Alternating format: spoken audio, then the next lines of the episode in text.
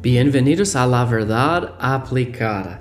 La Biblia dice Santiago 1:22, pero sed hacedores de la palabra y no tan solamente oidores. Nuestro deseo es que usted aplique la palabra de Dios en su vida.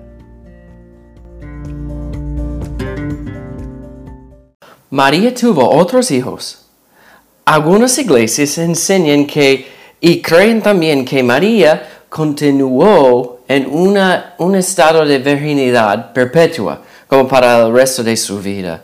Para ser la Santa Madre, ellos dicen que ella permanecería una virgen para toda su vida. Pero aunque algunas iglesias enseñan esto, ¿qué dice la Biblia? Bueno, la Biblia dice que ella tuvo otros hijos. ¿Y cómo sabemos esto? Número uno, Mateo 1.25 habla de esto. La Biblia dice que José y María tenían relaciones normales como marido y mujer después del nacimiento de Jesús. En Mateo 1.25 dice, pero no lo conoció hasta que dio a luz a su hijo primogénito y le puso por nombre Jesús. Durante su embarazo con Jesús, José no tuvo relaciones físicamente sexual con María para que ella pudiera ser una virgen para el nacimiento de Jesús. Pero dice allá, pero no lo conoció hasta que dio a luz a su hijo primogénito. La Biblia dice que ella no era una virgen para su vida completa, pero para el nacimiento de Jesús, sí, ella era una virgen. Y como vimos en el último episodio, este era muy importante para el sacrificio de Jesús en la cruz. Número dos, la Biblia enumera los nombres de cuatro de los medio, hermanos de Jesús. Mateo 13, 55.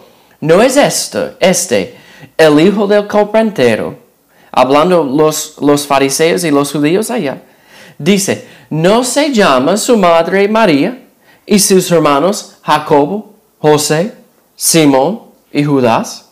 La Biblia también habla en otro pasaje, otro versículo, de algunas hermanas de Jesús.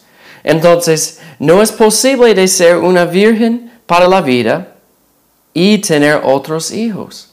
Entonces, María y José tenían otros hijos. Ella no continuó en una virginidad, virginidad, perpetua para el resto de su vida.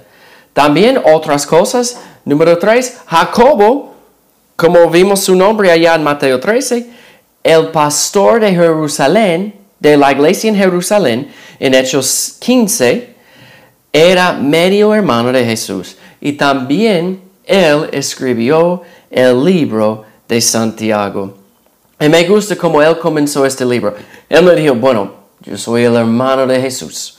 Yo soy, yo soy mejor. Yo soy tan santo. No, él dijo siervo de Jesús, de Dios.